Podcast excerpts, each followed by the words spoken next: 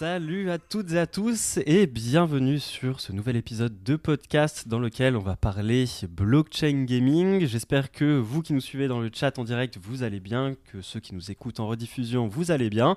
Et salut à toi JC, comment ça va? Salut Johan, comment ça va de ton côté ce matin, cette nuit devant le PlayStation euh, événement? Tu me poses la question parce que tu sais, mais oui, j'espère que vous avez tous passé une meilleure nuit que moi, qui vient de passer une nuit blanche parce que j'ai eu la merveilleuse idée de siroter un Red Bull en suivant la conférence PlayStation hier à 22h.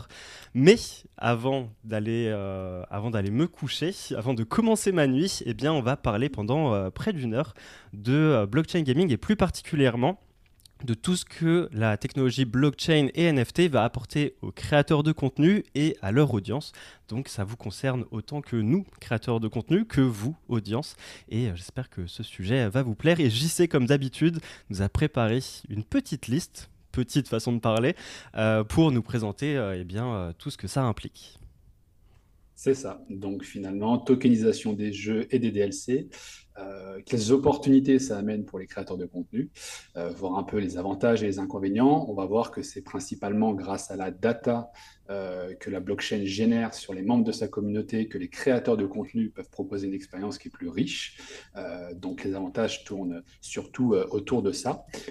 il est important de noter qu'ici, on ne va parler que de la tokenisation des jeux et des DLC, mais qu'il existe de très autres nombreuses opportunités rendues possibles par la blockchain, comme avec la tokenisation des items ou la tokenisation en général, tout ce qui est e-sport, Web3 également, il y a des opportunités, mais là aujourd'hui, on se concentre sur en quoi le fait qu'un jeu ou un DLC soit tokenisé me permet euh, d'avoir des informations euh, me permettant d'offrir une expérience communautaire euh, enrichissante à mes membres en tant que créateurs de contenu.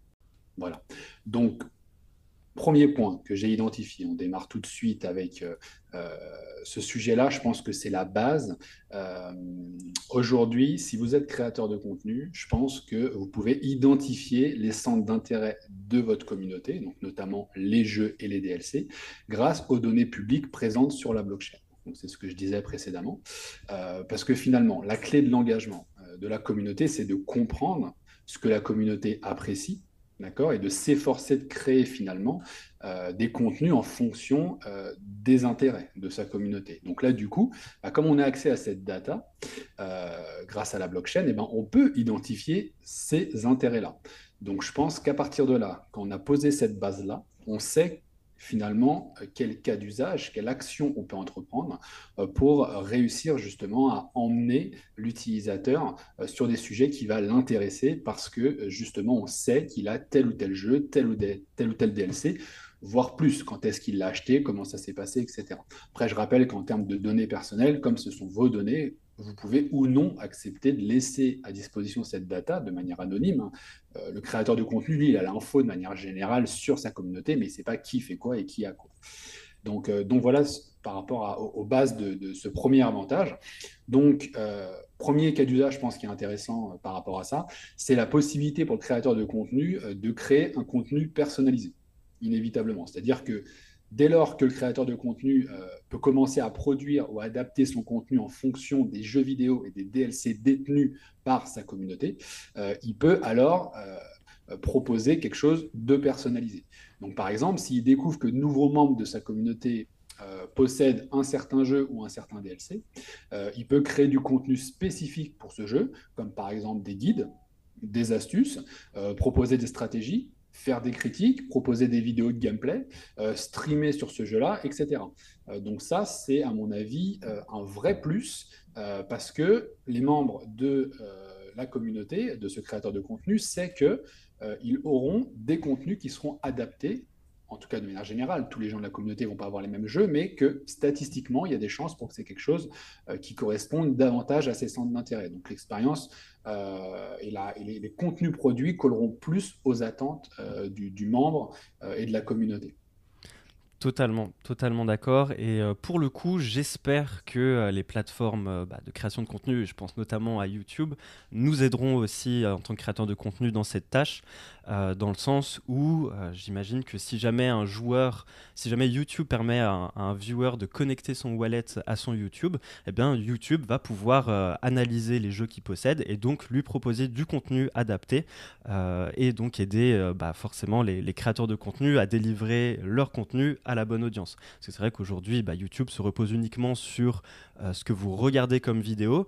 Mais par exemple, euh, moi, quand je joue à GTA, j'ai pas le réflexe d'aller voir des vidéos euh, GTA. Alors que si jamais YouTube me propose une vidéo, bah voilà, les 5 anecdotes les plus folles sur le développement de GTA par exemple, c'est un contenu qui pourrait m'intéresser.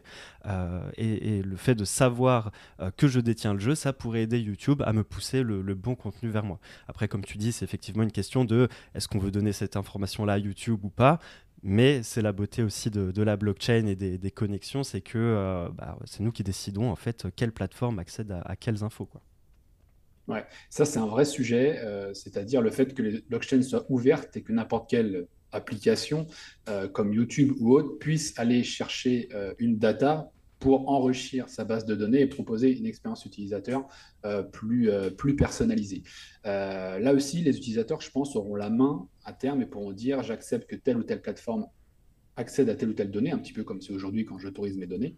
Après, là, dans l'exemple que j'ai donné, ce qui est bien, c'est que le créateur de contenu, alors ne sera pas quoique ça doit être possible, mais ne sera pas quelle vidéo vous regardez sur YouTube, euh, parce qu'il va directement se connecter, voir votre wallet et avoir directement accès aux infos sans savoir qui vous êtes. Donc en fait, vous n'avez même pas besoin euh, de, comment dire, de vous inquiéter par rapport à vos données qui seraient euh, gérées par un intermédiaire comme YouTube le créateur de contenu va pouvoir directement, euh, si vous lui laissez la main, dans le sens où vous pouvez changer vos items de wallet et que c'est anonyme, directement savoir finalement qu'est-ce que vous utilisez, qu'est-ce que vous avez comme jeu, qu'est-ce que vous avez comme DLC.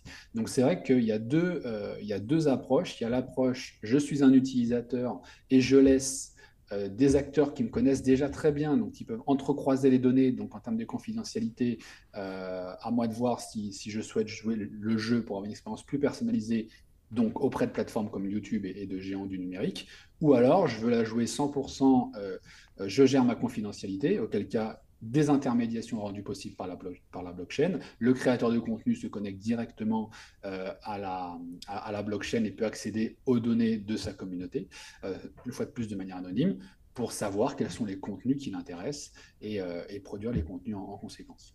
Donc, donc effectivement, ça, à mon avis, ça va être un, un, gros sujet et tout ce qui est RGPD et compagnie, ça va, ça va, à mon avis, venir se greffer petit à petit parce que, euh, parce que les données sont, publiques finalement d'une certaine façon. Euh, et puis il y aura peut-être une éducation à faire d'ailleurs par rapport à ça pour que les gens se disent OK, un peu comme aujourd'hui déjà. C'est-à-dire que j'ai un wallet euh, avec lequel peut-être je fais des ICO. Bon, bah, ce wallet, je me KYC avec, donc ce wallet est relié à un KYC pour cet ICO. Donc on sait que ce wallet, même s'il est non custodial, on sait qui je suis derrière. On pourrait le savoir. Après, peut-être que j'ai d'autres wallets pour de la DeFi où là, par contre, on ne peut pas faire le lien et il est 100% anonyme. Donc peut-être qu'il y aura des, liens aussi comme ça.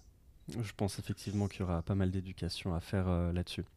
Et j'en profite juste pour, te, pour dire qu'il y a Slice Max qui, euh, qui fait un joli commentaire sur ta coupe. Il aime bien ta coupe de cheveux. C'est vrai, merci. Alors tu sais quoi, je suis allé chez le coiffeur hier. Honnêtement, j'avais le sentiment qu'il m'avait raté, mais là, tu me, ça va, tu me rassures. Donc, eh je suis ben, content. C'est très réussi. c'est très réussi, super. Merci.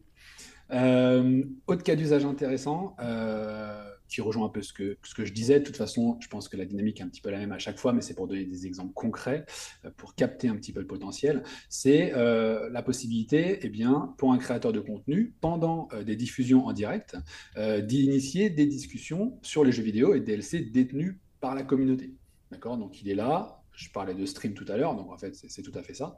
Euh, donc, il peut très bien préparer à l'avance ses streams et, préparer un ensemble de questions-réponses euh, sur des thématiques bien précises, de jeux bien précis, parce qu'il sait qu'il est hautement probable que parmi ses viewers, les gens auront le jeu qu'il stream et donc il pourra poser des questions en, fonction de ça.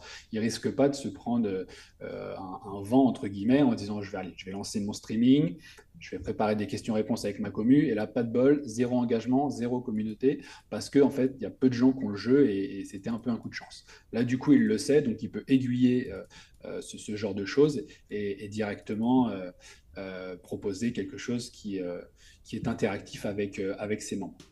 Voilà.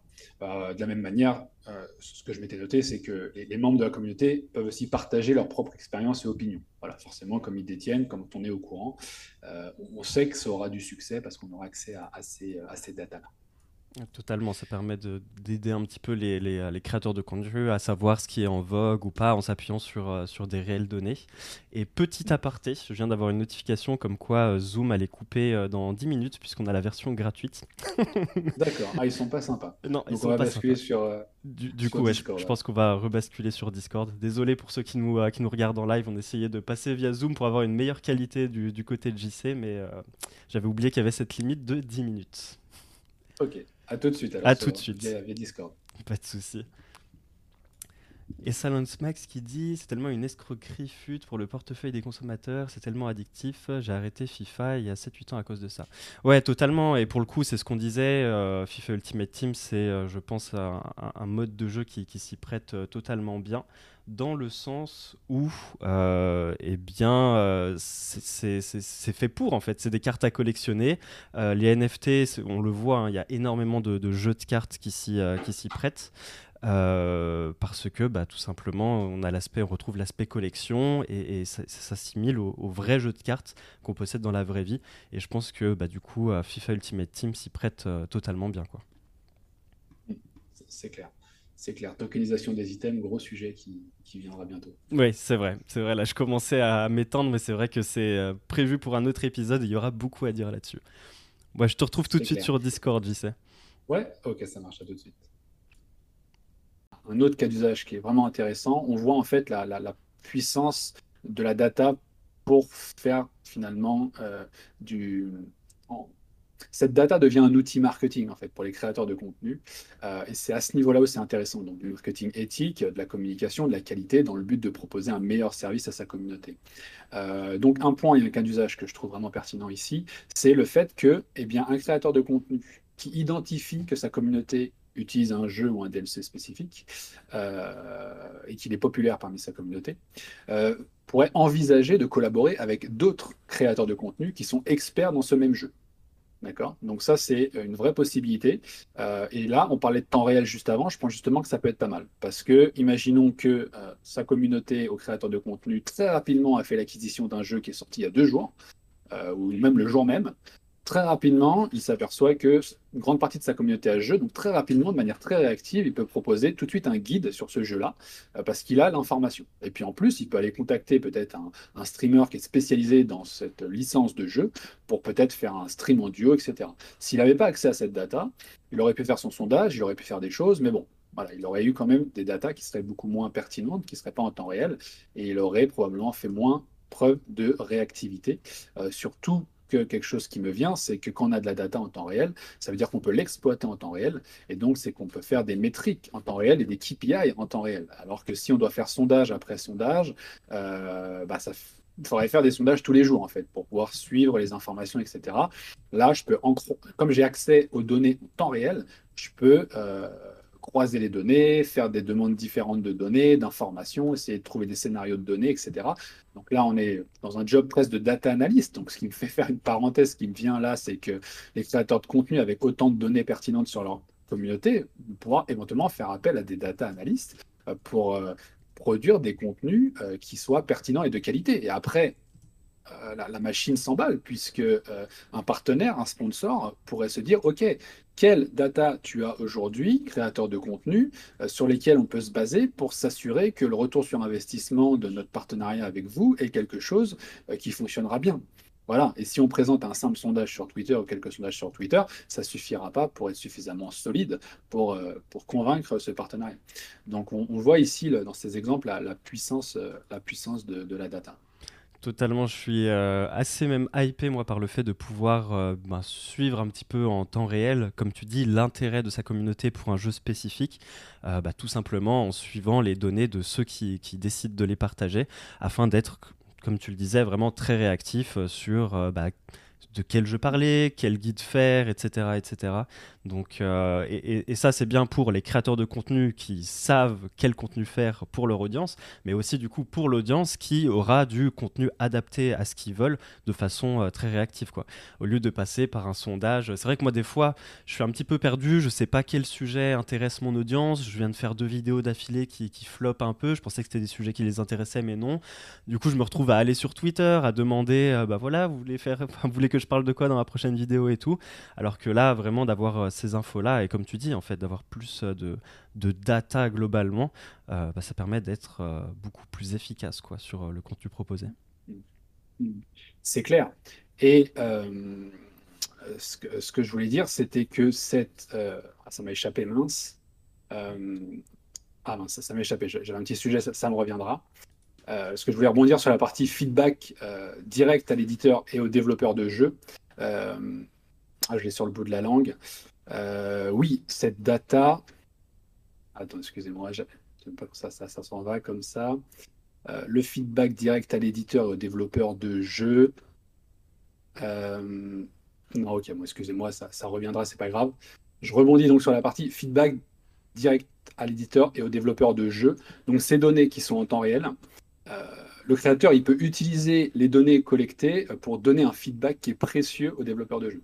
Ça, c'est euh, une vraie réalité euh, sur ce que la communauté aime ou pas. Euh, ce qui pourrait produire, qui pourrait conduire à des améliorations qui bénéficient à l'ensemble de la communauté. Et ça me permet de revenir sur ce que m'a échappé avant. C'était que, par rapport à ce que tu disais, Johan, c'est que toutes ces données-là que tu aimerais et dont tu pourrais avoir besoin, là aujourd'hui, on se cantonne aux jeux et aux DLC. Mais imaginez si on se cantonne aux items in-game aux données, aux réputations des joueurs, aux, euh, SBT qu'on pourrait recevoir quand on fait des compétitions e-sport, toutes les datas, je répète, sur lesquelles on aurait des données. Euh, et sur lesquelles on pourrait se baser pour comprendre vraiment notre cible et exploiter cette data euh, que l'on détient à des fins d'expérience communautaire vraiment avancées. Et là, comme tu disais, c'est quelque chose qui a un potentiel énorme et qui peut être vraiment super intéressant.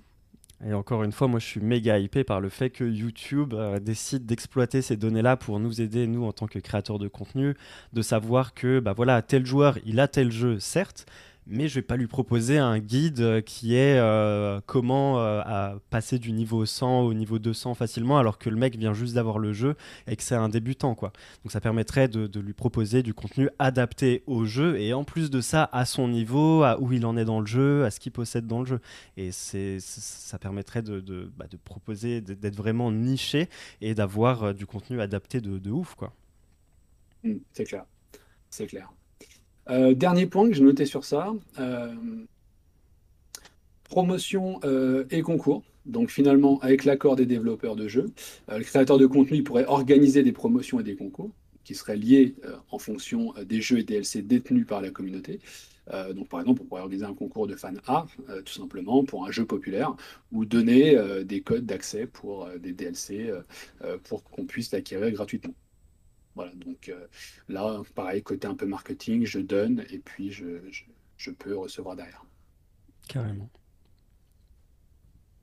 Alors, on passe sur un petit inconvénient. Il y en a quand même un. Aujourd'hui, il n'y en aura qu'un. Euh, on a essayé de fouiller, mais sensiblement, euh, la création de contenu pour, pour, pour les, les, la tokenisation pardon, pour les, créateurs de contenu, c'est quelque chose qui est plutôt positif et il y a assez peu de points négatifs. donc, on en revient toujours à la même chose en fait. Hein.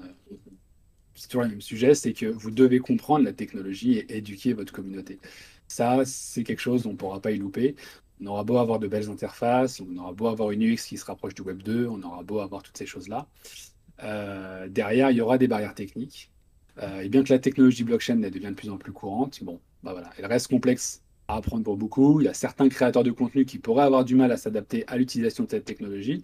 On parlait juste avant de data, euh, on parlait de data analyst, on parlait de, marketing, tout ça. Donc c'est vrai que le, personnellement, je suis assez convaincu que le métier va évoluer, ou du moins ceux qui ne s'adapteront pas ou ne s'évolueront pas à cette capacité d'agréger de la donnée pour mieux comprendre euh, sa communauté, pour proposer des contenus qui soient plus adaptés, euh, risqueront de se faire dépasser par ceux qui, eux, le font. Et ceux qui, eux, le font seront ceux qui auront mieux appréhender la technologie et qui auront saisi cette opportunité. Donc pour certains, ce sera des opportunités, mais toujours pareil, on est dans cette destruction créatrice euh, et euh, il faut nécessairement comprendre cette technologie et, éduquer la communauté. Éduquer la communauté, pourquoi? Bah Parce que euh, la communauté doit comprendre, hein, parce que quand bien même il y a de nombreux avantages qui seraient proposés grâce au fait que les jeux sont tokenisés, bah, inévitablement il y aura certains membres qui pourraient ne pas comprendre qu'est-ce qu'il gagne, euh, quel est l'intérêt, et puis il restera en retrait, finalement, passivement, en disant, oh là, moi, ça me dépasse, moi, j'ai pas vraiment de wallet, où est-ce qu'il faut que je crée mon wallet, qu'est-ce qui se passe, etc. Donc, euh, donc voilà, donc il serait, il serait peut-être mis de côté, et, euh, et, donc il faut éduquer, parce qu'on ne connaît pas encore toujours cette question d'adoption, on ne connaît pas la part de, de, de, personnes dans la communauté qui seraient euh, peut-être euh, embêtées euh, et, et, qui n'arriveraient pas à s'adapter à, à, ces nouveaux modèles, quoi, ces nouvelles technologies. Moi, je pense pour le coup que, enfin après, je suis peut-être trop optimiste, hein, mais je pense que à terme, alors je ne sais pas dans combien de temps, mais je pense qu'à terme, on arrivera à avoir des outils et comme tu le disais, des interfaces qui feront que les gens n'auront pas besoin d'éducation particulière et que en fait vraiment ça se fondra avec euh, l'expérience qu'on a déjà avec euh, le Web 2. Alors du coup oui ça passera par euh, des wallets custodiaux. ça se dit custodio ou on dit custodial au pluriel?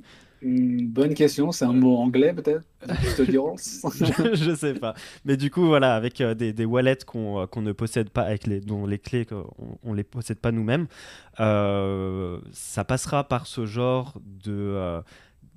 de, trade-off, quoi, d'inconvénients pour nous qui sommes décentralisation, maximaliste, etc. mais je pense que pour le, toucher le grand public, ce sera nécessaire et je pense qu'il est tout à fait possible de créer le moins de friction possible pour que, euh, pour que ça se fasse. Alors, c'est pas pour tout de suite, même si, bah, comme tu le disais, hein, la technologie blockchain, euh, elle, avance très vite. Euh, on voit plein, de plus en plus, même dans, dans le monde du gaming, là, que ce soit.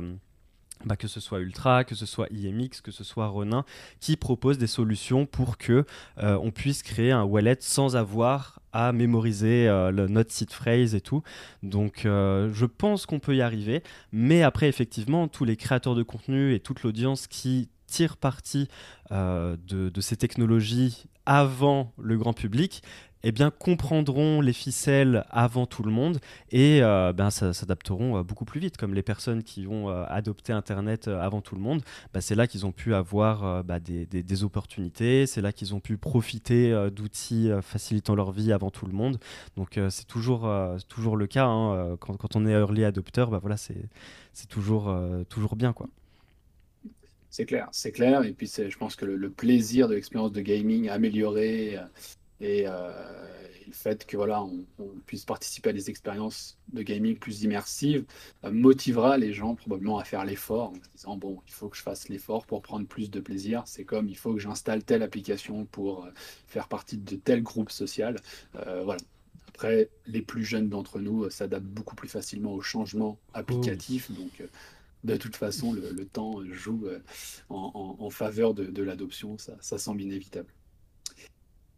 J'ai deux derniers petits points par rapport à cet inconvénient qui en découlent, euh, puisque inévitablement, s'il y a des gens qui ne sont pas à l'aise, même s'ils mettent de la bonne volonté, ils peuvent être euh, confrontés à, certains problèmes. donc il faut pouvoir gérer le support finalement. Et ça, bah, le problème, c'est que si des stratégies permises par la tokenisation sont utilisées par les créateurs de contenu, euh, bah, si elles ne sont pas comprises par la communauté, s'ils ne savent pas ce qu'ils doivent faire, ou même si le créateur de contenu peut-être n'a pas fait les choses de manière très fluide parce que lui-même il est en phase d'adoption ou de compréhension des mécaniques qu'il peut avoir, euh, du coup peut-être que sa communauté va régulièrement le solliciter en lui disant attends mais à ce niveau-là qu'est-ce qu'il faut faire? Ou alors j'ai pas reçu mon euh, j'ai pas mon, mon, token ou ah je croyais qu'il fallait faire ça etc il y aura peut-être une phase comme ça de quelques semaines quelques mois de transition où euh, comme tout sera pas vraiment fluide il y en a qui penseront certaines choses, d'autres qui comprendront d'autres choses parce que c'est un nouveau paradigme, c'est une nouvelle façon de faire. Et donc peut-être que la gestion et l'accompagnement dans l'éducation, justement, euh, bah, nécessitera du temps. Et ça, on ne sait pas combien de temps. Euh, j'aborde ce sujet parce que étant du milieu du développement, c'est vrai que des fois, euh, quand on fait du support et de la maintenance, bah, on est confronté parfois, lorsqu'on a des interfaces qui ne sont pas suffisamment ergonomiques, à gérer beaucoup de supports et plus que ce qu'on l'imaginait. Et finalement, c'était une, une, dépense ou du temps qui n'était pas anticipé à la base. Donc il faut faire, il faut faire attention à ça. Totalement. Et même si je pense que euh, la plupart des créateurs de contenu ne vont pas développer eux-mêmes leurs outils d'engagement, etc., avec la communauté, je pense qu'il y a des, services qui, vont venir. Euh, bah, D'ailleurs, je pense qu'il y en a même qui se. Enfin, il y en a en fait qui se développent euh, déjà, notamment avec des plateformes dans lesquelles on doit remplir des quêtes sur les différents réseaux sociaux d'un créateur de contenu pour lui créer de l'engagement et en retour recevoir des tokens ou ce genre de trucs. Et moi, je pense qu'effectivement, le plus gros point de friction, ce sera sur la partie SAV, entre guillemets, euh, parce que ça, c'est quelque chose que je pense que les gens sont, enfin, que la majorité des, gens ne sont pas prêts à, à, comprendre et à accepter. Le fait que si jamais tu te plantes, euh, t'as pas de SAV qui peut réparer l'erreur en changeant une ligne dans une base de données. Quoi. Genre, c'est, la blockchain, si t'envoies tes tokens au mauvais endroit, euh, t'es baisé. Donc, euh... C'est ça, c'est ça. Et ça, ça peut effectivement être des gros sujets support, voire des, ouais, des frictions et des contrariétés qu'il faut gérer et anticiper. Donc, donc c'est, c'est pour ça. C'est pour ça qu'on met le doigt dessus et, et il, faut faire, il faut faire attention. Bon, c'est clair. Dernier point par rapport à ces inconvénients, c'est euh, tout simplement, et ça je pense que c'est une réalité, c'est euh, la réputation. C'est-à-dire que vous êtes créateur de contenu euh, et vous dites, OK, très bien, je comprends le potentiel de la blockchain, je comprends le fait que je puisse utiliser les datas pour proposer une meilleure expérience à ma communauté. Et donc, je vais utiliser ces tokens, cette tokenisation, ces NFT, et là, boum, le mot qu'il fallait pas dire. Et on se retrouve avec des personnes qui vont totalement se braquer sans raison rationnelle apparente euh, et qui vont euh, se dire ok euh, lui ça y est il est parti dans les cryptos il est parti dans la blockchain il vend des NFT et du coup bah moi j'aime pas ça du tout. Donc tu étais mon créateur de contenu préféré bah, aujourd'hui c'est fini parce que tu es passé du côté sombre de la force. Alors qu'en fait c'est parce qu'il se sera fait un avis erroné, euh, parce qu'il n'aura pas creusé le sujet, parce que c'est un sujet qui est très compliqué. Donc, il y a une prise de risque euh, qui est indiscutable. Indiscutable par rapport à ça, euh, qu'une partie de la communauté d'un créateur de contenu peut eh bien, être déçue à tort par cet état de fait, et donc que la réputation du créateur de contenu puisse en pâtir à court terme, en tout cas. Ça, c'est... Et ça, c'est un gros sujet. Et moi, honnêtement, ça me fout un peu les boules euh, de voir que euh, bah, y a de très gros créateurs de contenu euh, jeux vidéo qui, euh, par manque de maîtrise, et bah, je leur, leur en veux pas parce que bah, voilà, c'est une technologie naissante et bah, ça demande du temps pour comprendre tous les enjeux, etc. Mais qui bah, tout de suite diffuse de la crainte, de l'anxiété autour de cette technologie et forcément, bah, quand on essaye d'en parler, bah, on se retrouve face à des gens qui, comme tu le dis, se, braquent tout de suite. Euh, moi, dans mes commentaires euh, où je, parlais de, jeux Web 2 et de, euh, de Web 3, bah, laisse tomber, les gens, les gens ne comprenaient pas. Euh, et, et, et, tout de suite, ils se braquaient. Et, euh, et, je me faisais limite insulter, quoi.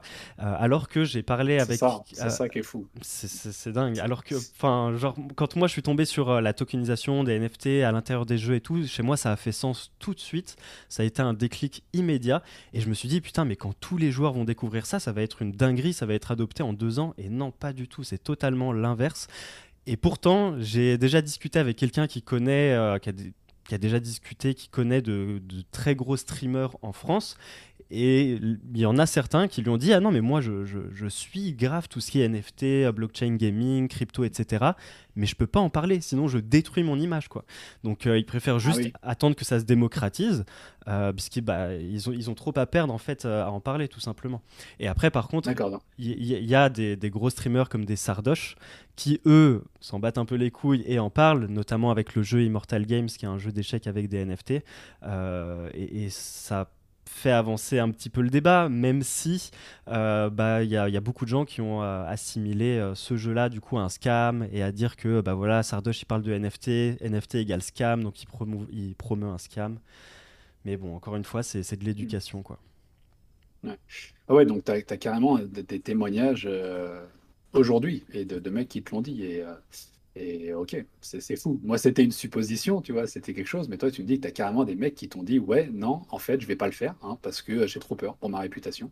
Et j'ai trop peur qu'on me, tire dans les pattes et, de, ruiner finalement tout le, tout le travail que j'ai fait et la construction de ma communauté. C'est terrible. C'est terrible quelque part. mais bon, je pense que c'est pour ça, je mets la, la, petite parenthèse ultra habituelle, je pense que c'est pour ça qu'ils ils ont choisi le terme unique et non pas NFT.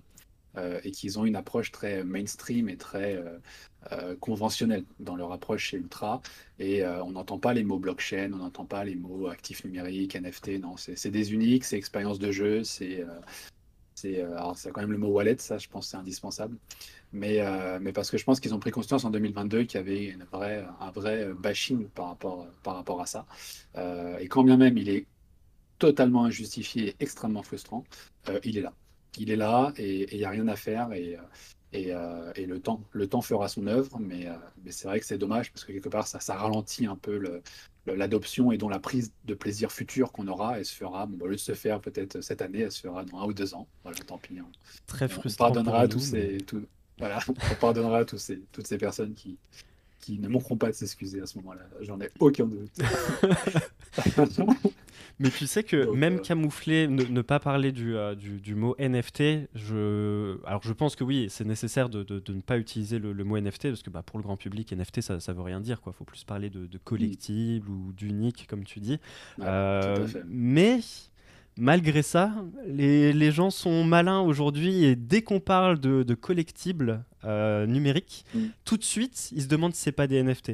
Je pense par exemple à, à l'exemple de PlayStation qui récemment a mhm. lancé un programme qui s'appelle le, PlayStation Stars, dans lequel, en jouant à des jeux, on peut gagner des petits collectifs numériques, qui ne sont pas des NFT, mais c'est la première question que les gens ont posée. C'est en mode, attends, attends, est-ce que c'est des NFT Non? Ok, bon, bah c'est bon, c'est bien alors. C'est bon. parce que je voulais me faire enfler et j'avais peur. c'est ça, c'est terrible.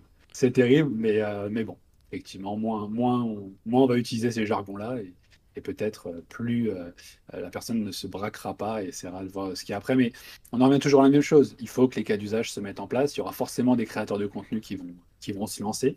Forcément des créateurs de contenu qui vont se dire OK, moi j'y vais quand même, ou des mecs qui démarrent donc qui prennent pas de risques par rapport à leur réputation, et qui en perçant très rapidement en raison du fait qu'ils ont justement cette expérience supplémentaire et ces éléments supplémentaires, vont pouvoir montrer, regardez, ça marche, regardez, ça fonctionne, il n'y a rien de méchant, et, derrière, ça se passe très bien. Donc euh, voilà, et pareil dans le gaming, euh, parler de la tokenisation des jeux dans, un, précédent podcast, euh, il faut un jeu il faut un jeu qui va mettre en place des mécaniques in-game avec des économies euh, circulaires au sein du jeu qui amènent de nouveaux gameplay et de nouveaux level design, qui amènent de nouveaux kiffs et une nouvelle immersion pour que les mecs se disent Waouh, en fait, c'est génial, je peux faire ça, je peux faire ça, je peux faire ça, j'ai un intérêt, une gamification à faire ça dans le jeu, il y a de l'incentivisation pour faire ci, pour faire ça, etc., tout en ne financiarisant pas mon jeu et en gardant mon plaisir à jouer. mais comment ça se fait que c'est possible? Et là, on prendra le plaisir de lui dire que c'est grâce à la blockchain. Et là, donc, soit il restera sur sa position, il dira ben, ben, je joue plus. Soit il se dira bon ok j'avais tort et il continuera à prendre son pied sur ces nouvelles formes de gameplay. Totalement. Euh, par, contre, c'est là que ça risque aussi d'être glissant parce qu'il suffit qu'un éditeur intègre la blockchain, les NFT et tout de la mauvaise façon, que ça desserve le jeu et le joueur. Et là, c'est mort. Hein. Plus personne n'en voudra dans aucun jeu. Et... Enfin, c'est un peu ce qui s'est passé avec le Play to Earn, finalement, parce qu'ils s'y sont pris très très mal. C'est-à-dire que tu arrives, tu achètes un NFT souvent pour accéder au jeu. Une fois que tu es dans le jeu, tu arrives, tu gagnes du token. Le token, en fait, faut le revendre. Le prix fait que se casser la gueule. Les jeux sont de qualité moyenne. Et finalement, euh, les gens après ont critiqué et ça, ça a fait le bashing. Donc c'est un peu ça. Mais ce qui, là où tu as raison, euh, c'est que adapté à des jeux AAA ou gros niveau avec des gros studios, je sais pas, Ubisoft qui se met à sortir un Assassin's Creed avec à l'intérieur euh, des, du gameplay et, du game design avec des actifs numériques, euh, ils font ça pas très bien, où il se passe un truc qui fait que euh, peut-être qu'on s'amuse, mais à un moment donné, ça pose problème. Et là, ils disent, regardez, même avec les grands studios qui s'y mettent, même avec des, économies circulaires intéressantes in-game, bah, c'est pas bien quand même. Donc, il n'y a vraiment rien à faire. voilà, ça, c'est le risque. Ça, c'est le risque. Il faudra attendre le jeu qui cartonne et qui permettra de, faire ça. Mm. et on compte sur le AAA FPS de, de Ultra qui à mon avis, va, nous régaler. C'est ce que dit d'ailleurs la Granny dans les commentaires. Elle dit Je rejoins JC, le Play to Earn a fait, beaucoup de mal. Et effectivement, je, le pense aussi. Et c'est là, en fait, tout, le défi et tout le challenge c'est qu'on utilise des technologies qui crée de nouveaux usages. Et donc c'est difficile en fait de pas se planter parce que bah, c'est quelque chose qu'on n'a jamais expérimenté. Mais le problème c'est que bah, le public il pardonne pas en fait. Et il suffit que tu te plantes une fois pour qu'ils prennent la technologie et qu'ils foutent tout à la poubelle. Donc euh, c'est un peu, le dilemme, un peu le défi. et puis dès lors qu'il euh, y a de la finance, inévitablement, parce que c'est des actifs numériques, donc ce sont des actifs. Donc, comme c'est des actifs, c'est de la finance, et comme c'est de la finance, il y a des acteurs qui veulent s'enrichir. Donc, ils sont prêts à tout pour s'enrichir à court terme, parce qu'évidemment, c'est à court terme. Je ne parle même pas des arnaqueurs, carrément. Euh, et donc, inévitablement, euh, c'est mal utilisé et on arrive à des situations comme ça. Donc, le fait qu'on soit sur une nouvelle technologie révolutionnaire, mais qui soit en lien avec la finance et avec l'argent, fait que forcément, il y a beaucoup plus d'acteurs malveillants. Euh, et donc, on se retrouve face à des situations comme ça. Donc, il y a également beaucoup plus de potentiel parce que qui dit euh, lié à la finance dit la possibilité euh, d'injecter du capital par les grands fonds d'investissement parce qu'ils voient l'intérêt et de faire de belles choses qui plaisent, mais il y a le revers de la médaille.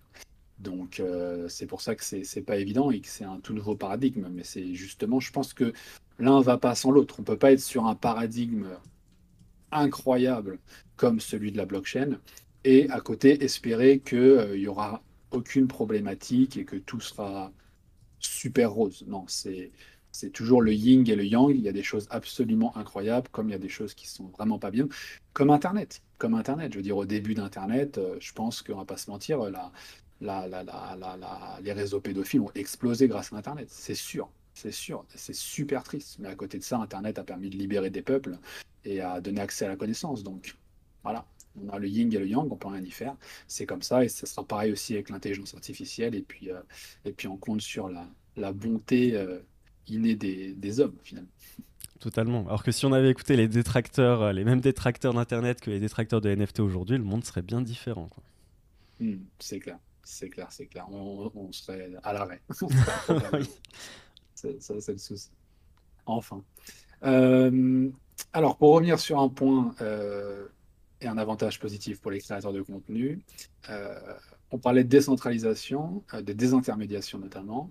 Bah, le fait que les créateurs de contenu puissent distribuer et offrir en toute autonomie les jeux, les DLC, de leurs sponsors à leur communauté. Donc ça, je pense que c'est un vrai plus parce qu'en fait, aujourd'hui, maintenant, ils ont un contrôle total grâce à la blockchain, ou du moins quand, ça, quand ils se mettront avec puisque avec le format tokenisé, un créateur de contenu euh, qui peut avoir un contrôle total sur la distribution de leur contenu, donc ils peuvent décider finalement, eh bien, euh, à qui donner les jetons, donc le token qui représente le jeu, hein, le créateur de contenu envoie le token, le membre de la communauté le reçoit dans son wallet, ce qui lui donne l'autorisation de télécharger le jeu et donc de jouer. Donc il peut décider à qui il donne les tokens, il peut décider quand, et il peut décider comment, voire à quel prix. Donc il a la main sur tout. Donc du coup, comme il a la main sur tout, il est plus réactif, euh, il est moins indépendant, euh, il fait ce qu'il veut, probablement que ça sera plus juste parce qu'il y aura moins d'intermédiaires, et donc on sera sur quelque chose de plus fluide. ça, je pense que c'est un vrai avantage euh, dans tout ce qui est giveaway. Hein, par exemple, giveaway, je donne un jeu, bon bah c'est moi, c'est moi créateur de contenu avec mon wallet, qui décide que j'envoie tel jeu de telle façon, à tel prix. Le prix pourrait éventuellement évoluer à la hausse comme à la baisse. Euh, et quand est-ce que je le distribue? Voilà, je suis pas dépendant, je suis pas stressé parce que euh, le sponsor il est occupé, il a oublié d'envoyer le truc. Je suis pas emmerdé parce que j'ai un, membre qui me dit oh, au fait j'ai pas reçu mon giveaway, qu'est-ce qui se passe, etc. Donc donc c'est intéressant. Surtout que ça, on peut le faire par smart contract. Hein, on peut automatiser et mettre les tokens directement dans un smart contract. Dès que le membre fait une tâche, hop, automatiquement il reçoit le token. Euh, c'est automatisé, c'est des intermédiaires et c'est beaucoup plus efficient. Il y a de la confiance, toujours pareil, euh, de la traçabilité, de la vérifiabilité, etc. Donc euh, ça, c'est un très très bon point. Exactement. comme tu le dis, pour le créateur de contenu, bah, en un clic, toutes les clés sont distribuées aux bonnes personnes. Et euh, surtout, moi, un truc que je trouve assez important, c'est comme tu disais, la traçabilité et, la transparence pour les viewers, de voir que, bah, effectivement, euh, c'est un vrai giveaway qu'il a fait, il n'a pas arrosé les copains, euh, le, giveaway a bien été fait de façon fair, et, et, je sais qu'il n'y a, pas eu de, de, triche ou de magouille derrière, quoi. C'est ça, et je pense notamment à ceux qui se lancent. Parce qu'aujourd'hui, comment veux-tu faire confiance à un streamer qui a 5 followers? Oui, oui, je t'envoie un giveaway, t'inquiète, de Assassin's Creed. T'as 5 followers, mec, tu viens de créer ton compte il y a deux semaines. Voilà. Alors que si c'est vérifiable, traçable, je regarde dans la blockchain, ok, ah effectivement il y a un giveaway qui est prêt à partir et apparemment il faut faire telle action pour, le recevoir.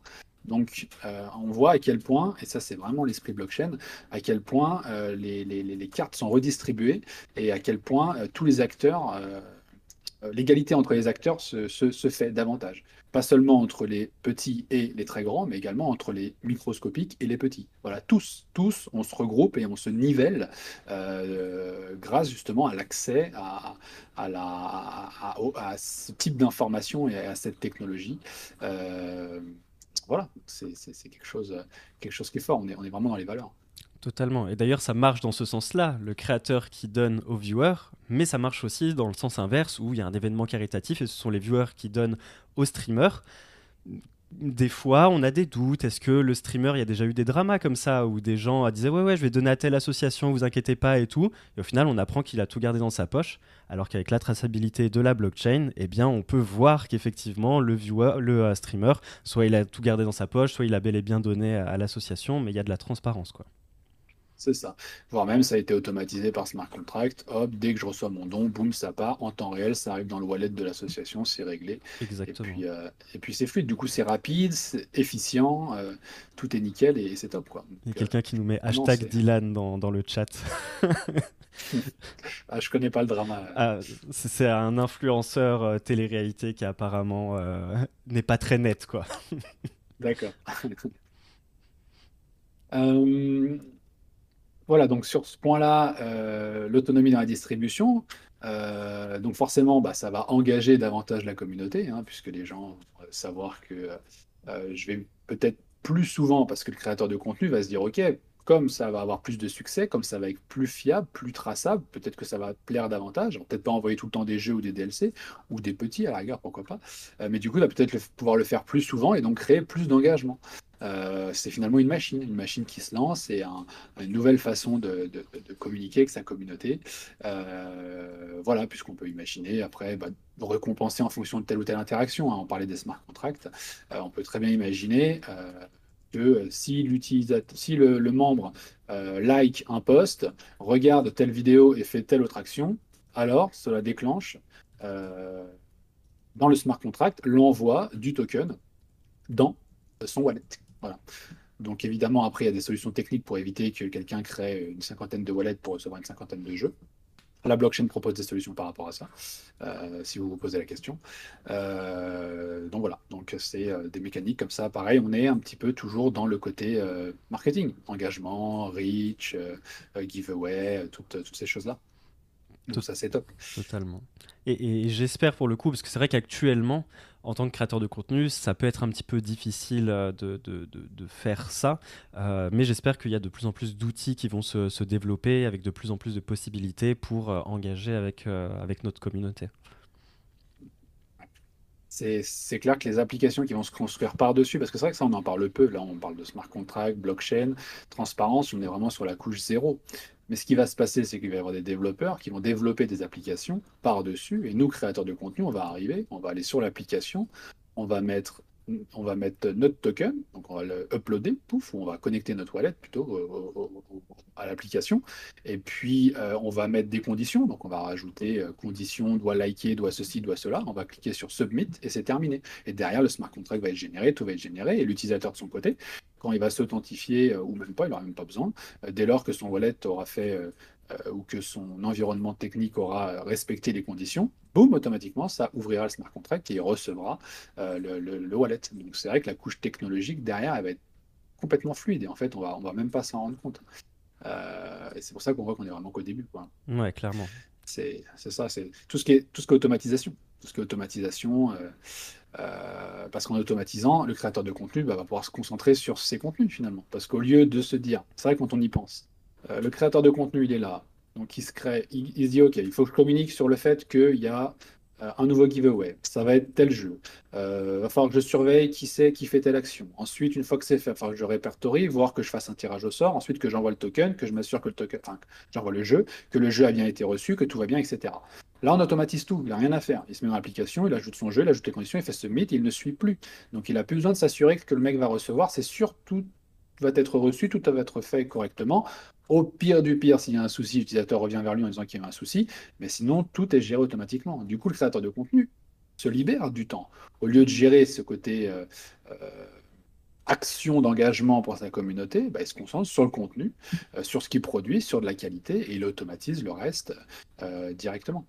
Donc, c'est des, vraies opportunités. parce que la réalité aujourd'hui, c'est que, comme tu le dis, c'est un vrai casse-tête. Moi, j'ai déjà eu le cas d'un giveaway que j'ai fait à ma communauté avec en partenariat avec un projet. Et donc en fait, ils m'ont pas envoyé les NFT directement, ils m'ont dit bah voilà, communique-nous le, wallet des, euh, gagnants pour euh, te l'envoyer. Donc déjà, je dois contacter les gagnants un par un en message privé, qui m'envoient l'adresse de leur wallet, que je le ils me répondent pas tous en même temps, des fois il y a plusieurs jours, plusieurs semaines de délai, que j'envoie tout ça au projet, que le projet envoie. Euh, au bout d'un moment, au bout d'une semaine, il y a des viewers qui commencent à me contacter pour me dire bah on a toujours rien reçu, est-ce que c'est normal? Je dois contacter le projet, dire bah, comment ça se fait qu'ils les ont pas reçus, faire plusieurs allers-retours, parce que même après les avoir relancés, ils n'avaient toujours pas envoyé. Enfin, moi, ça me faisait perdre un temps monstre, ça me faisait chier pour mes viewers qui recevaient pas leurs trucs, et ça me faisait des, bah, de la paperasse à gérer en plus. quoi. Et euh, c'est vrai que si on peut éviter tout ça, que la marque, elle bloque dans un smart contract directement les trucs qu'elle veut faire gagner, que à telle condition euh, remplie, bah, bim, bim, bim, ça envoyé automatiquement, et on n'en parle plus. quoi. C'est ça, c'est ça, ton cas d'usage, il est parfait et il illustre exactement ce qu'on a dit, c'est excellent, donc euh, voilà. Je crois qu'il n'y a plus rien à dire et euh, c'est exactement ça. Gagner de l'efficience sur ça, forcément, ça permettra de se concentrer sur de la qualité et, euh, permettre de, produire davantage, davantage de qualité. Et, et, voilà, et peut-être que certains créateurs de contenu qui doivent peut-être juste passer le plafond de verre mais qui n'y arrivent pas parce qu'ils ont trop de choses à gérer, bah, ils pourront bah, dépasser ce plafond de verre parce qu'ils pourront produire plus et, vivre peut-être de leur, de leur passion. Euh, des, vraies, des vraies opportunités. Et d'ailleurs, ça me fait rebondir sur, sur un autre point qui est la, la monétisation. Euh, parce que si on désintermédie et que la transaction se fait via la blockchain et pas via un intermédiaire, dans le cas où il y a une distribution directe d'un jeu payant ou d'un DLC, euh, le transfert se fait de pire à pire. Donc l'utilisateur reçoit son token dans son wallet, parce qu'il a envoyé ces tokens dans le wallet du créateur de contenu. Donc il reçoit instantanément le, le, revenu, instantanément la vente de, peut-être d'un jeu qui est en promotion parce que son offre c'est ça, il faut quand même payer mais je l'ai à moins 50%. Et donc je reçois tout de suite ma rémunération et j'ai tout de suite accès à ce capital pour pouvoir peut-être le réinvestir ou le réutiliser. Donc pas d'intermédiaire, pas de frais de bancaire, pas d'attente, pas de relance, pas d'oubli, rien. C'est automatique de la même manière. Euh, la monétisation se fait euh, de pair à pair en direct. À condition que le protocole utilisé n'inclut pas des frais euh, qui vont à telle ou telle personne. C'est ça. Voilà, c'est pour ça que Ultra est là. c'est ça qui est bien. Mais oui, c'est clair. C'est clair que sur des, des, blockchains, des layer 1 comme Ethereum, c'est juste impossible. Euh, il va falloir s'adapter s'adapter à tout ça. au niveau de la tarification, ça donne aussi une flexibilité. Parce que les créateurs de contenu, ils peuvent ajuster le prix de leur token en direct le prix de la vente, ils peuvent se dire bon bah c'est moins 50%. Et puis là ils voient que ça avance, avance, avance, avance. Ils disent bon allez maintenant c'est euh, moins 40 parce que bon sinon c'est un peu compliqué. Ou à l'inverse, bon là c'est moins 30% et si vous êtes une cinquantaine à l'acheter, on passe à moins 40%, etc. Donc comme il a la main directement et eh bien sur le, flux financier puisque c'est sur la blockchain, il peut directement en direct décider de changer euh, le prix euh, dans son interface ou ça va être un smart contract qui envoie le jeu suite à la réception du montant. Donc le fait d'avoir la main comme ça en direct, ça, c'est un exemple que je donne, hein, mais ça ouvre les possibilités euh, et ça montre la flexibilité qu'on peut avoir quand on a la main, en fait. C'est ça. Désintermédiation égale euh, et automatisation. Euh, désintermédiation égale j'ai la main sur tout et automatisation égale j'ai la main sur tout et ça me prend pas trop de temps. Alors qu'avant j'avais la main sur rien, il fallait que je demande pour que je change et donc c'était pas en temps réel et c'était pas automatisé donc ça me prenait du temps. Donc c'est un environnement euh, qui est beaucoup plus euh, productif en fait. C'est, ça génère énormément de productivité et de valeur. on gagne en agilité quoi. Mmh, c'est ça, c'est ça. Et, voilà. Et pour finir sur ce point-là, euh, bah, du côté du sponsor de la marque qui lui délivre le, giveaway en partenariat, bah, lui il a accès aux données de la blockchain. Donc du coup, bah, le créateur de contenu, il peut rapidement faire un feedback complet à son sponsor quant à la façon dont il a distribué un jeu ou un DLC à sa communauté. Il peut dire bah voilà ce que j'ai fait, voilà ce que j'ai envoyé, voilà ce qui a fonctionné, même en temps réel. Pendant que c'est en train d'être fait, il peut donner les données. De toute façon, le sponsor n'est pas allé chercher les données tout seul dans l'absolu. Exactement. Euh, voilà, mais admettons qu'ils soient un peu flemmards, bon, c'est le créateur de contenu qui doit le faire. Donc dans ce cas-là, il peut faire son, son, son, petit rapport euh, et d'ailleurs faire des rapports pour plus tard en disant regardez cher nouveau sponsor, on n'a jamais travaillé ensemble. Avec les quatre sponsors précédents, ça s'est passé comme ça. Voici les statistiques. Vous êtes sûr que ce que je dis, c'est la vérité parce que de toute façon, c'est inscrit sur la blockchain. Donc voilà pourquoi vous avez intérêt de travailler avec moi. Et puis si on rebondit sur le sujet d'avant, on pourra dire, bah, et en plus, ma communauté, ils ont tel jeu, tel DLC, ils fonctionnent comme ça. Là, ils ont acheté le dernier jeu, etc. Donc je crois que la cible, elle est parfaite pour vous. Euh, il n'y a aucune raison que vous ne travailliez pas avec moi. Donc du coup, ça fluidifie, ça donne de la confiance, toujours les mêmes thématiques, et donc ça permet de donner de l'efficience à, à, ce secteur de la création de contenu. C'est vrai que c'est totalement ça, pour, même pour le, tout ce qui est euh, le business d'affiliation, de, euh, de, parrainage, etc. Euh, et ben on repose beaucoup plus sur la confiance, parce que par exemple, moi je sais que dans mes descriptions, je mets un lien pour les personnes qui veulent s'acheter un, trésor, parce que c'est un produit que, que, je recommande beaucoup, parce que c'est celui que j'utilise moi-même. et bien quand, je, quand vous passez par ce lien-là, ça ne vous change pas le prix auquel vous achetez le trésor, mais moi je touche une commission. Et cette commission, en fait, je, dois entièrement faire confiance à Trésor pour me dire, ok, bah, il, comptabilise bien toutes mes ventes, alors qu'il pourrait se dire, bah euh, voilà, on va lui dire qu'il euh, a vendu, euh, qu'il y, a 15 personnes qui ont acheté un trésor en cliquant sur son lien, alors qu'en réalité, il y en a 50, tu vois. Et ça, je pourrais jamais le savoir, parce que c'est géré en base de données, c'est opaque, et, et je peux pas le savoir. Alors que si on gère ça via la blockchain, eh ben, il n'y a plus de problème de confiance, quoi. C'est ça, puis il y a les délais de paiement, et puis il y a les seuils que tu dois dépasser avant quoi tu peux te faire verser ton argent. Euh, il y a plein de conditions comme ça. Et d'ailleurs, euh, petite parenthèse, moi je suis convaincu que le marketing d'affiliation, euh, mais là pour le coup je suis vraiment convaincu, va être révolutionné par la technologie blockchain. Parce qu'absolument tout peut être tracé. Donc, du coup, tu peux automatiser le versement à tes affiliés, tu peux tracer exactement ce qui s'est passé, et tu te retrouves avec une base de données de suivi et de tracking qui est quand même la base de l'affiliation. Euh, tu peux gérer les multiniveaux, en fait, tu peux tout faire. Parce que dès lors que tu as la data et que tu vois tous les flux financiers, tu peux absolument tout faire. Et avec les smart contracts, tu peux absolument tout automatiser. Donc le secteur de l'affiliation, euh, le jour où il va passer en mode blockchain, ça va, ça va être beaucoup plus efficient. Euh, et ça va être, à mon avis, une, petite révolution, comme sur beaucoup d'autres secteurs, hein, avec cette technologie, de toute façon. C'est clair. Euh, pour finir, j'avais des petits euh, cas d'usage euh, de l'utilisation des smart contracts pour automatiser l'envoi d'un jeu à un membre. pour finir sur cette petite touche, puisqu'il nous reste à peu près 5 minutes. on peut tout à fait permettre à nos membres en tant que créateurs de contenu euh, eh euh, de recevoir des tokens uniquement lorsqu'il a atteint certains objectifs ou réalisé certaines tâches dans la communauté. Lorsqu'il va par exemple participer activement sur le Discord, on va même prendre un exemple très concret qui me vient à l'esprit, il atteint le niveau 5 dans le Discord en raison de sa participation, hein, avec une gestion de niveau qui peut se faire avec un bot comme Mi6 par exemple, et eh bien dès lors que hop, ce level 6 est atteint, l'objectif est réussi. D'une certaine façon, cette information est traquée par le smart contract qui libère donc le token, le DLC, ou un asset in-game, on en reparlera plus tard, et je reçois ça directement dans mon wallet. Donc là, en termes d'engagement, c'est quand même assez exceptionnel. Euh, je le répète, ici on est sur les jeux et les DLC, mais imaginez de simples assets, des assets in-game, même des NFT, des collectibles, des choses comme ça. Je veux dire, quand bien même ça vaudrait pas grand-chose, il y a quand même un certain plaisir à recevoir un actif numérique de la part de quelqu'un qu'on apprécie, qui est notre créateur de contenu, parce qu'on s'est engagé, on a fait telle ou telle chose. Voilà, c'est comme, exactement comme on a déjà aujourd'hui, à vrai dire, qui est le petit badge à côté de notre pseudo, qui est euh, le, petit, le petit diamant à côté de notre ID Discord parce qu'on a boosté le serveur. Voilà, sauf que lieu d'avoir un petit diamant, là, je vais carrément avoir un token dans mon wallet euh, qui a donc pouvoir être éventuellement interconnecté avec d'autres smart contracts ou avec quoi je vais pouvoir faire d'autres choses.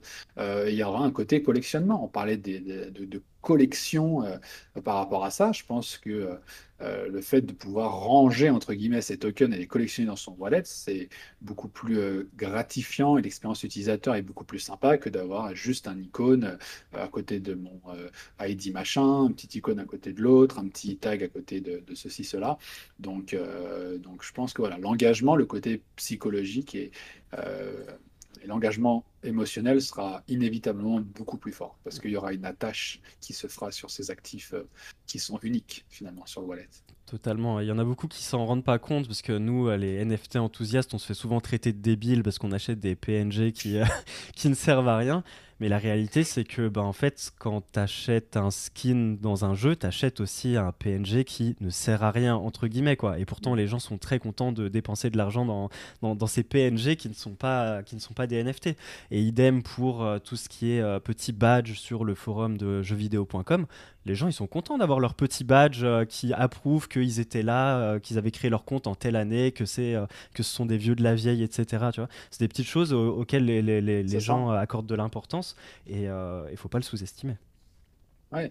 Et cet utilisateur qui a son petit badge vidéo.com, s'il va dans un autre environnement, comme par exemple au hasard sur Ultra, Ultra ne peut pas savoir qu'il a son petit badge vidéo.com. Par contre, s'il avait le petit token jeuxvideo.com dans son wallet, là, Ultra pourrait le détecter et se dire Ah, lui, c'est un OG de jeuxvideo.com, on va peut-être le mettre bien pour une raison ou pour une autre, ou parce que c'est en partenariat avec jeuxvideo.com ou quoi. Donc, du coup, l'interopérabilité, euh, c'est un point supplémentaire qui vient euh, se rajouter du fait qu'on a quelque chose euh, d'unique qui est créé, qui est le token, qui est présent dans le wallet et qui est exploitable publiquement sur la blockchain. Totalement. Donc, c'est ça. allez, deux petits pour finir on peut imaginer euh, bah, tout simplement pour s'inscrire à la newsletter ou suivre les comptes sur les réseaux sociaux. Voilà, tu t'es inscrit à la newsletter, euh, tu m'as suivi sur les réseaux sociaux. Euh, et ben dans ce cas-là, très bien, pour te remercier, je t'envoie le token de bienvenue, par exemple, qui te donne accès peut-être à un canal supplémentaire ou, je ne sais quoi aujourd'hui. ou encore, autre exemple, participation à des événements. Donc, j'organise un événement en tant que créateur de contenu. Euh, un tournoi, quelque chose de simple, bon, bah, je donne aux gagnants et aux participants euh, le petit token qui va bien pour dire tu as participé. Voilà, donc là, c'est pour illustrer le côté simple euh, et efficace. On est là, j'ai créé un petit concours, un petit machin. par exemple, sur Twitter, des fois, il y a des, y a des comment dire, des, des, sortes de concours qui sont faits où on pose une question à notre communauté et puis il y en a un qui gagne. Bah, non seulement il gagne le produit, mais en plus il gagne le petit token, le petit truc qui, va se rajouter et qui fait qu'il euh, a, il a une trace et, il a ça. Voilà, donc c'est toujours le côté émotionnel. C'est un petit quelque chose, c'est rien, mais ça prend tellement peu de temps au créateur de contenu de, de le faire s'il y a les applications qui vont bien derrière que ça, que ça vaut le coup. Et ça va permettre à, la personne de se démarquer au, sein de la communauté de, de ce, euh, de ce euh, créateur de contenu-là, que ce soit sur son Discord ou sur son YouTube, le jour où YouTube euh, permettra d'afficher nos badges NFT à côté de notre pseudo dans les commentaires. ça, ça, va être, ça va être cool, quoi. C'est ça, tout à fait. C'est très juste ce que tu dis, parce qu'en fait, euh, tu peux t'identifier effectivement en disant c'est bien moi qui avais ce jour-là gagné, plutôt que de montrer, je sais pas, la capture du DM que tu as fait avec le créateur de contenu qui dit bravo, c'est toi qui as gagné, envoie-moi ton machin truc. Non, là, tu montes juste ton wallet et hop, ça prouve que effectivement c'est bien toi. Euh, donc ça facilite beaucoup et, c'est fluide. Donc il y a le côté, euh, côté fidélité, quoi. Finalement, on, peut, on peut fidéliser, à mon avis, davantage et rentrer plus dans l'émotionnel, dans le rapport qu'on peut avoir. Totalement, et ça on voit que ça marche très bien sur Twitch avec les petits badges qu'on a quand on, euh, on s'abonne à, un, streamer. Et eh bien en fonction du nombre de mois auquel on a souscrit à sa chaîne, et eh bien le petit badge va évoluer et tout, et c'est quelque chose auquel les, gens accordent de l'importance. Quoi. Parce que ça permet aussi aux streamers de repérer euh, Ah putain, bah toi, euh, ça fait tant de mois que tu as abonné à ma chaîne, félicitations, machin et tout. Ça, ça crée, ça, ça permet de rapprocher vraiment le viewer du, du streamer. quoi. Mm, c'est clair. C'est clair. Pour, finir sur ce sujet-là, c'est vrai que euh, si on commence à partir dans des assets qui sont euh, socialement très valorisables, euh, admettons un streamer très connu qui fait un concours ou qui fait une compétition et là, tel gagnant, tu reçois le token. Bon, bah, il y en a pas mal qui prendront plaisir à, le montrer sur les réseaux, comme les profile pictures, je sais pas moi, des Ape plaisir à montrer qu'ils ont ce NFT-là. Voilà, j'ai le NFT de tel streamer qui est très connu. Euh, je suis très fier et donc je le montre à tout le monde euh, parce qu'il n'y a personne qui l'a en fait. Donc ça, oui, ça c'est sûr, ça sera des, mécaniques incitatives fortes pour les créateurs de contenu.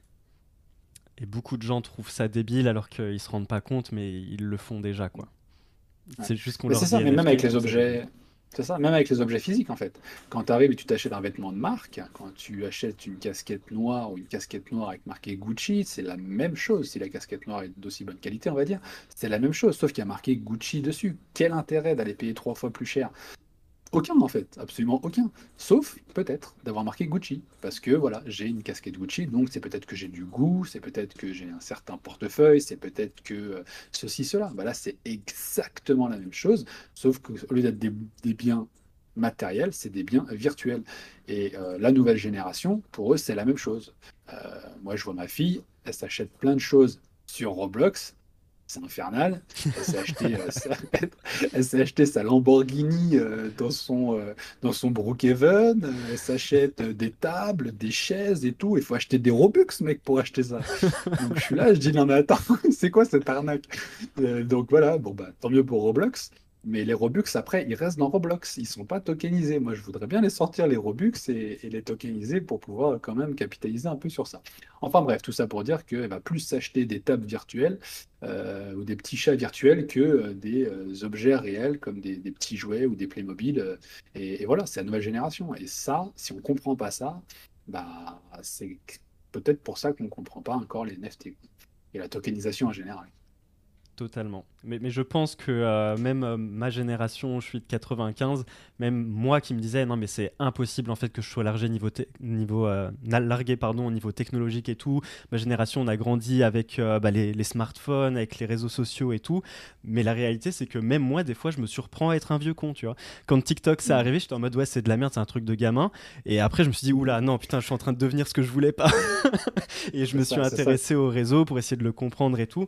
Mais la réalité c'est que chaque génération deviendra au bout d'un moment un, vieux con et, sera largué par, mm. euh, par la génération suivante. Quoi. Ah ouais, il y a une, adaptabilité aux, interfaces qui est de plus en plus rapide. Donc, euh, c'est, j'ai envie de dire, c'est, c'est cognitif presque. C'est, mm. Cognitivement, on est, euh, on est vieux. c'est comme ça. Mais, mais, nous, on a compris la tokenisation. C'est vrai, c'est vrai. On va sauter dans le train. Bon, bah sur ce, je pense qu'on a fini, euh, on a fait le tour. C'était euh, un bel épisode. Super, on a pu tout dire ce coup-ci. Parfait. Eh bien, merci beaucoup de nous avoir suivis en live. Quant à nous, on se dit à la semaine prochaine, n'est-ce pas? Pour, euh, C'est ça. épisode. Semaine prochaine, on va aborder la partie e-sport. En quoi la démocratisation de l'e-sport euh, va pouvoir être faite grâce au Web 3. Il y a énormément de choses, énormément de, points qui vont permettre de leverager euh, l'e-sport et, et, peut-être permettre à des semi-amateurs et des amateurs de franchir le cap et peut-être d'être des programmeurs, d'avoir des associations ou des clubs locaux qui vont pouvoir se développer, puisque des interfaces d'organisation de tournois e-sport euh, vont, vont pouvoir euh, voir le jour plus facilement avec des expériences plus poussées grâce au Web3, grâce aux actifs numériques. Donc ça sera le, prochain sujet la semaine prochaine. C'est effectivement un sujet sur lequel on aura beaucoup à dire, donc c'est un épisode que vous ne voudrez pas rater. Et n'hésitez pas à lâcher un maximum de likes, de commentaires, de réactions, peu importe que vous écoutiez ça en podcast ou sur YouTube. Et puis bah, quant à nous, on se dit à la semaine prochaine. Ciao